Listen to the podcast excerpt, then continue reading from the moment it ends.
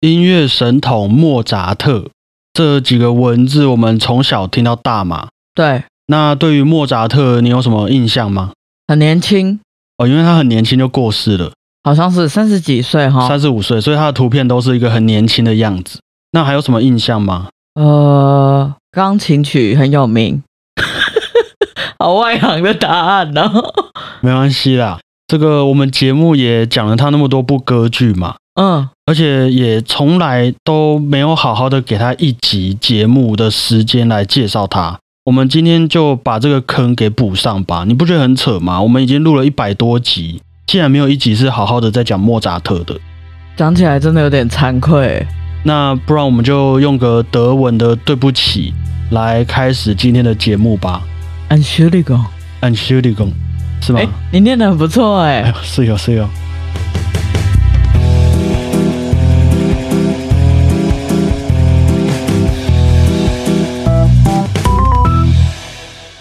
大家好，我是小胖布鲁他姆。大家好，我是果鹏。我们今天要分享给各位的莫扎特，大家都说他是音乐神童，没有错，音乐神童。但是“神童”这个词本身就是我们这种长辈在称呼小孩才会用到的字眼嘛。假如说我今天是小孩子，我不会说其他的小孩是神童啊，你说同才之间吗？对啊，不会这样子称呼嘛。对啊，一定我今天是大人，我才会这样称呼一个小孩。对，那你这样身为一位大人啊，你觉得一位神童他这一辈子啊，应该要遇到哪一些事情？呃，那种跳级之类的，哦，可能小学就在读大学的东西，对，还有记忆力超乎过人，有一些天才的部分。对，好，感谢你的分享啊。那今天就用小弟我的一个对于莫扎特的感想来分享他的故事给各位。希望节目的最后，我们也会对音乐神童这几个字眼有不一样的想法哦。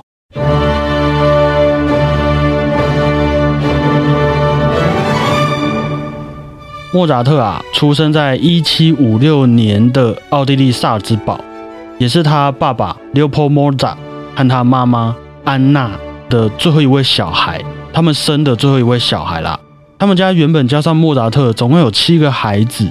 不过在莫扎特出生前后的那几年，有五位兄弟姐妹就先后过世了。太多了吧？于是家中就只有小莫扎特，还有莫扎特的姐姐玛利亚两位小孩子一起长大。以前那个时代还是卫生习惯等等都没有现在那么发达啦，医疗也是。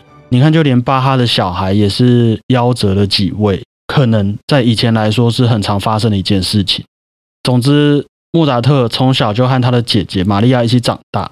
那也因为他爸爸 Leopold Mozart 本身就是一位职业的音乐家，家中的环境本身就充满了一个满满音乐的气息，所以莫扎特的姐姐从小也就开始学习音乐，练习弹当时的钢琴。那小莫扎特就看着姐姐这样弹琴，他就也想要弹，也想要学。小孩子都会这样嘛。莫扎特一碰到那些键盘乐器之后啊，基本上到了四岁左右就可以演奏出一整首的小步舞曲。五岁就开始拼拼凑凑写出了一些自己的自创曲，啊，到了六岁，基本上他写出来的曲子和他的演奏技巧已经快可以赶上他的老爸了。他是吃什么吗？他是神童啊！那他老爸看了看，也觉得哎，这样不行，因为他爸本身也是一位音乐家，他也教过不少的学生。对于莫扎特有着这样不一般的音乐天分，他也觉得很震惊啊。于是就马上打造了一把上面写着“神童”的大旗，拉着小莫扎特展开了他们为期三年多的巡回演出。在这一路上，莫扎特到处去电其他小孩子，我们就先不讨论。他其实也因为有了这个外出的机会，和许多当时也是线上的音乐家们见面学习。那莫扎特从小对于音乐的一个敏感度本来就很高，加上他爸也一直让他接触一些音乐家前辈，像是巴哈呀、海顿的作品。于是回到了他家乡之后，莫扎特就写下了一些交响曲，还有几部歌剧。这个时候啊，他差不多十二岁左右，他就经历完了这些事情。那他爸也完全的看到了一颗古典音乐界的明日之星，同时又是他们家的掌上明珠嘛。于是自己也交代了一下原本的工作，准备把重心放在莫扎特身上，自己要来好好的培养这一位音乐神童。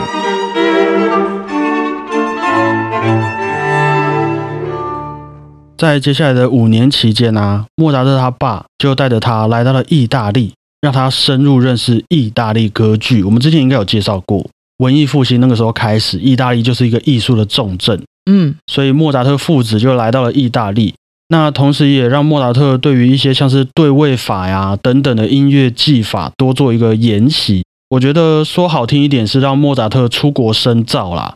那直接一点的话，他爸也希望可以利用这一次的机会来继续打响莫扎特的一个名声，把他的才华、他的能力带给意大利的各位，你们欣赏一下我们家这个音乐神童，也让他留一点作品在意大利。那回到家乡之后，这些歌剧、这些音乐作品也都是响当当的成绩嘛，好像你当时在国外干了什么事情，然后回到台湾一样。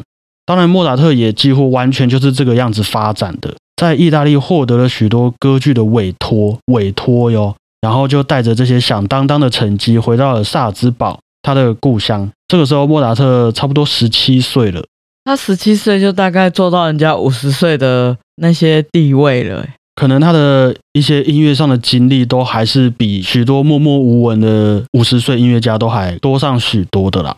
那当然，莫扎特回到萨尔兹堡之后，他也顺利的得到了工作，也开始写了许多的交响曲、室内乐作品，还有钢琴协奏曲等等。虽然看似这些作品啊，一部接着一部的推出，乐迷朋友也一群一群的慢慢壮大，应该是一个很不错的生活环境，一个未来的展望。对莫扎特来说。但是莫扎特还是觉得，哎，很不满意，尤其是那个薪水，他觉得太少了。如果我能够到其他地方，一定会有更大的发展，更多我能发挥的空间在等着我。就是这个怀才不遇的这个心情啊，莫扎特的老板。教堂里面的这个主教每天听到他这种事情，也觉得很烦，于是就让莫扎特离开了家乡。不过在这个时候，莫扎特的爸爸倒是就待在原本的地方工作了啦，没有陪莫扎特一起去，就只能祝福自己的儿子哎一帆风顺。那这一次啊，就换成了莫扎特的妈妈安娜陪伴莫扎特展开了这个离开家乡的旅行。于是二十一岁的莫扎特。来到了维也纳，来到了慕尼黑，也到了巴黎。在这个过程中，虽然有些作品发表之后啊是不错啦，很受欢迎，但还是没有让莫扎特能够获得他想要的那种职位还有待遇。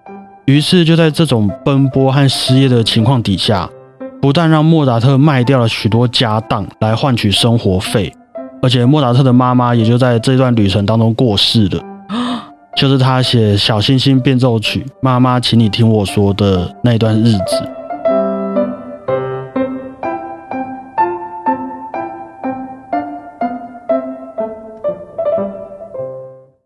是他自己对他自己的要求太高吗？还是就是真的没有什么好工作？我觉得这个话题我们待会再慢慢来讨论。好，我们先继续把莫扎特的故事听下去好了。于是莫扎特经过了这些事情之后啊，他也悻悻然的回到了家乡。好在他爸也一直在帮他寻求一些工作的机会，还是让他得到了一份工作。但是很快的啊，莫扎特又和主教又和他的老板闹翻了，其实差不多的问题啦。那又一次，莫扎特离开了家乡，这次他来到了维也纳。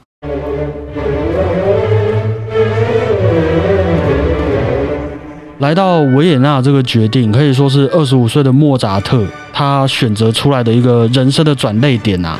莫扎特这次来到了维也纳之后啊，首先先用他的钢琴演奏实力打开自己的名声，让大家哎都听到莫扎特的作品之后，接着他就创作出了《后宫诱逃》《费加洛的婚礼》《唐乔凡尼》等等，直接轰动维也纳的一些歌剧。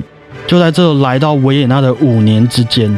莫扎特搬到了维也纳的高级住宅区，娶了一位老婆康斯坦兹，一位女歌手。他也踏入了维也纳的贵族生活圈啊，加入了共济会，也生了小孩，也把小孩送到了很贵的学校里面。那也在家里面雇了几位佣人。于是又过了五年呐，莫扎特就破产了啊？为什么？诶。我觉得应该都可以理解啦，就是他这个破产不是像舒伯特的那种呃完全没有钱的破产，是我必须要有大量收入，然后我又要大量支出的一种破产。哦，那要维持这么好的一个生活水平，我要让小孩子读那种很贵的学校，我要请佣人，要吃好喝好住好，那你就要一直赚得到这一些钱嘛？那你要一直赚到这些那么大量的钱，身为一位音乐家来说，在当时你就要一直演出，一直作曲。那于是就在他指挥完《魔笛》这部歌剧的首演音乐会之后两个月，莫扎特就直接病倒过世了，享年三十五岁。他是马上病倒死掉了。呃，马上病倒吗？其实时间是蛮快的，我觉得。你看他两个月前都还在指挥魔笛的音乐会耶，那应该是突然的。嗯，没关系，我们继续聊下去哦。哦，那你听到这边，目前就是对于这个莫扎特有什么感想吗？我觉得有点可惜啦，是不是他后来有点膨胀？对对对，哦，不然他应该会延续他小时候的天分，这样继续发光发热啊。照理来说是一个基本面很好的股票，应该要一直上涨才对。对啊，就他又有那么好的底子，然后他爸又认识那么多音乐圈的人，照理来说不应该这样子嘛？对啊，他就是含着金汤匙出生啊。其实，身为一位大家都喜爱的这个音乐神童啊，他的个性、他的生活也是大家非常感兴趣的一个议题。但我们的故事说到这边，还算是一个很平淡的生平简介，感觉不太符合音乐神童的一个威名。那我们接下来就来帮刚刚这个故事加上一点点的变化吼。你要拿书出来吗？没有，今天没有要送书。每次在问我这个问题，不是感觉你铺这样铺梗，就会觉得有一本介绍莫扎特另一面的书。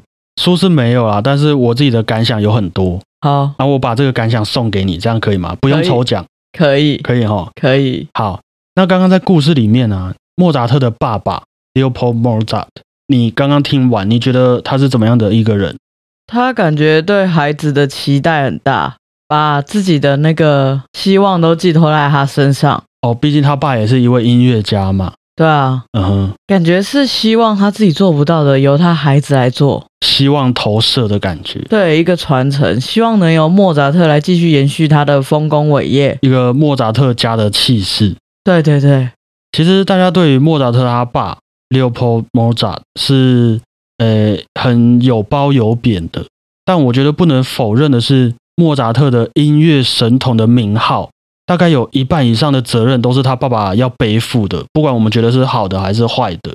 有人说莫扎特他爸发现了自己小孩的才能之后，不惜辞掉自己的工作，也要培养莫扎特。然后他坚持的让莫扎特练习，坚持让莫扎特不断创作作品，也坚持带着莫扎特出门巡回演出，见见世面。那好像也等于说他直接创造了这一位我们所知道的莫扎特。但是这个代价呀，刚刚我们在听故事的时候，也多少会感受到，当一位童星不再是一位童星的时候，当他长大的时候，当他自己也有不想要被安排好好的时候，也许会发生哪一些事情？揠苗助长也是有可能，但我觉得更多的是一个脱缰野马的感觉。其实莫扎特的爸爸在当时啊，是很坚决反对莫扎特还有康斯坦兹的一个婚姻。他觉得莫扎特会因为老婆的关系葬送了自己的音乐事业。那后来莫扎特决定想要自己搬出去，自己出来发展的时候，他不是来到了维也纳吗？对，他爸还拿出了他之前过世的妈妈。呃，细节我觉得我不太想提啦。就总之就是用他过世的妈妈来情绪勒索莫扎特。就啊，祝福你在外面过得很棒，这样子都不要理我这个老爸啦。啊！于是莫扎特到后来还宁可就是好好安葬自己的一只宠物小鸟，也不愿意去参加他爸的葬礼。就对啦，也许莫扎特的爸爸也有难言之隐啊。就像你刚刚说的，我们不知道。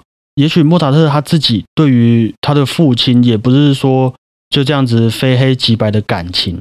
我先说吼，和大家分享这些不是要为了评断说，哎，谁对谁错，就是谁是好人，谁是坏人，没有，只是我们可以看看这些事情带来的一个影响，一个前因后果啦。嗯，莫扎特七岁左右就被带出去巡回演出嘛，那一开始他的姐姐也有跟着一起去，他不是有一位姐姐吗？哎，对啊，他姐姐怎么后来都没声音了？因为当时的女生到了一个适婚年纪的时候。呃，我有点忘了，可能十四十五岁吧。通常就不太会让他们在公众场合露脸，然后表演自己的才艺。当时的一个价值观会觉得这样不太好。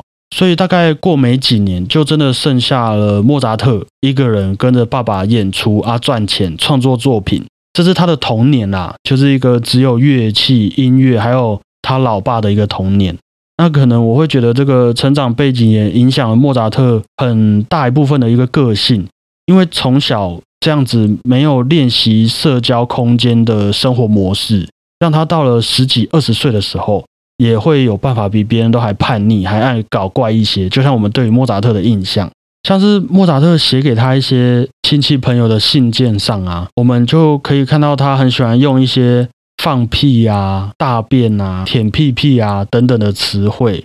真的，真的，其实就坦白说啦，跟我们这些一般人和朋友的相处很像，只是他可能从小到大都没有机会交到什么所谓的朋友。所以有那一两位愿意听他说话的人，即便是亲戚，即便是一个我不知道刚认识的朋友，他也会把这些梗啊、这些创意、大便尿尿全部都丢到那一位朋友的身上。然后是不是都在练琴跟作曲，没有读什么书？基本上也可以这么说。就我刚刚说的那个故事啊，你记不记得我讲到十七岁的时候，他基本上就是干的那一些事情而已，其他都没有。其他必须要牺牲掉啊，不然没有音乐神童。不像有人还可以当什么那个谁不是是什么会计师还是什么很厉害的数学家之类的，很多人都有一些副业啦。嗯，但音乐神童就只有一位。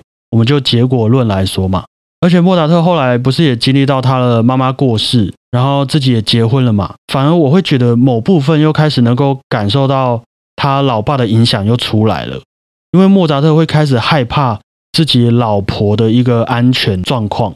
而且是他会拜托他老婆说：“哎，那个今天你可不可以不要出门？我觉得出门很危险，这样子。或是说，哎，你今天可不可以不要洗澡？你能不能两天洗一次澡就好了？因为我觉得你这个有可能会溺水，我觉得很危险，不要这样子吓我等等的这些要求。虽然很多学者会认为说，像他小时候做出这些行为，有可能是患有妥瑞氏症的一个关系哦。很多学者的一个评断标准啊，我不太清楚。”那他长大之后，可能也有一些躁郁症、恐惧症，还有强迫症等等的倾向。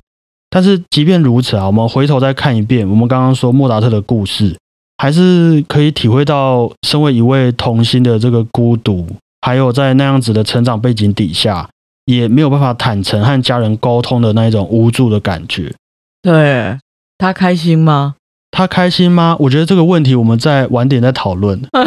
我们今天来继续聊下去，再慢慢延伸到他开心吗这这个话题。好好，那可能也因为上述这一些原因啊，造成的结果，就当然我们也可以体会到说，他不会理财也是其中之一。小时候你让我这样子呼风唤雨，哎，我是响当当的音乐神童，哎，你要我怎么习惯？长大之后还跟你在那边教堂工作，你要我怎么不仗着自己的音乐天分？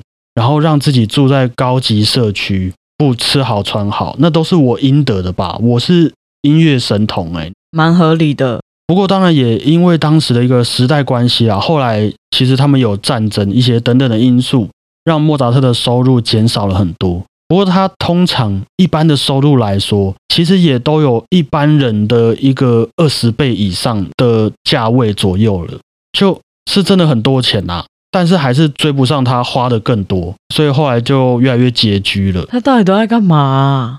我觉得一部分也是来自于他的一些不安感呐，不管是对于家庭啊，或者他从小到大的经历。其实我相信心理学的朋友应该是有很多东西可以去分析出来。对，没有错。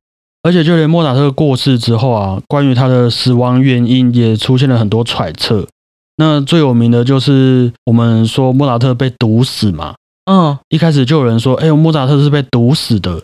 啊，后来还有人说他是被当时的另外一位音乐家萨利耶里给毒死的，因为萨利耶里嫉妒莫扎特的这个才华，这样子。不过也有一些报道指出啊，莫扎特单纯就是因为感染链球菌的原因过世，而且他似乎从小身体就已经很差了。你设想一下哦，你七岁就把一个小孩经常的带到外地去奔走、去演出。那你去到外地，不是你家乡的一个生活模式，你自然就会染上了不少病嘛。而且又加上莫扎特他们家好像还有一个，就是只让小孩子小 baby 喝一种大麦水长大的一个习惯。他们可能没有喝什么牛奶，没有喝那些奶粉、母乳，没有大麦水，所以也许宝宝莫扎特就没有变得比较强壮。那又加上七岁以后开始跑来跑去演出，也染了不少病。后来好几次因为经济的关系，他没有办法好好生活嘛，都要变卖自己的东西啊。好不容易撑过去之后，又还要和一些贵族应酬。他那个时候不是到了维也纳吗？然后踏进了那个贵族的生活圈嘛，所以肯定是那些 party 是少不了的啊。然后还要担心自己的老婆会不会溺水。我觉得他这一辈子都在做一些很伤身体的事情。这样听起来的确身体会很差。对，所以或许不管有没有被下毒，他这样子过世，好像在当时那个年代是非常有可能发生的事情。而且我记得他照片中就是看起来身体一副没有很好。据说有人描述他的长相啊，就是苍白吗？其中一个，但是大家对他的印象就是矮矮的，然后对看起来身体很差，感觉讲话还会咳嗽这样。对啊，那以上啊就是我们对莫扎特的一些小小心得，分享给各位。虽然我们都知道音乐神童只不过是一个称谓而已，一个名号，但还是希望今天我们听完了莫扎特的故事之后，也能够认可他是一位非常努力追求艺术，也追求情感的一位音乐家。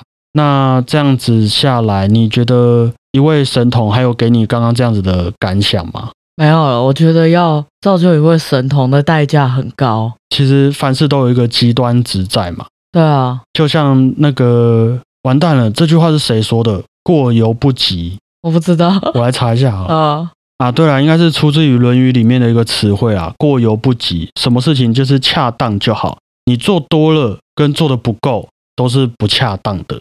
可是会不会不做就没有这个天才的诞生了？会啊啊！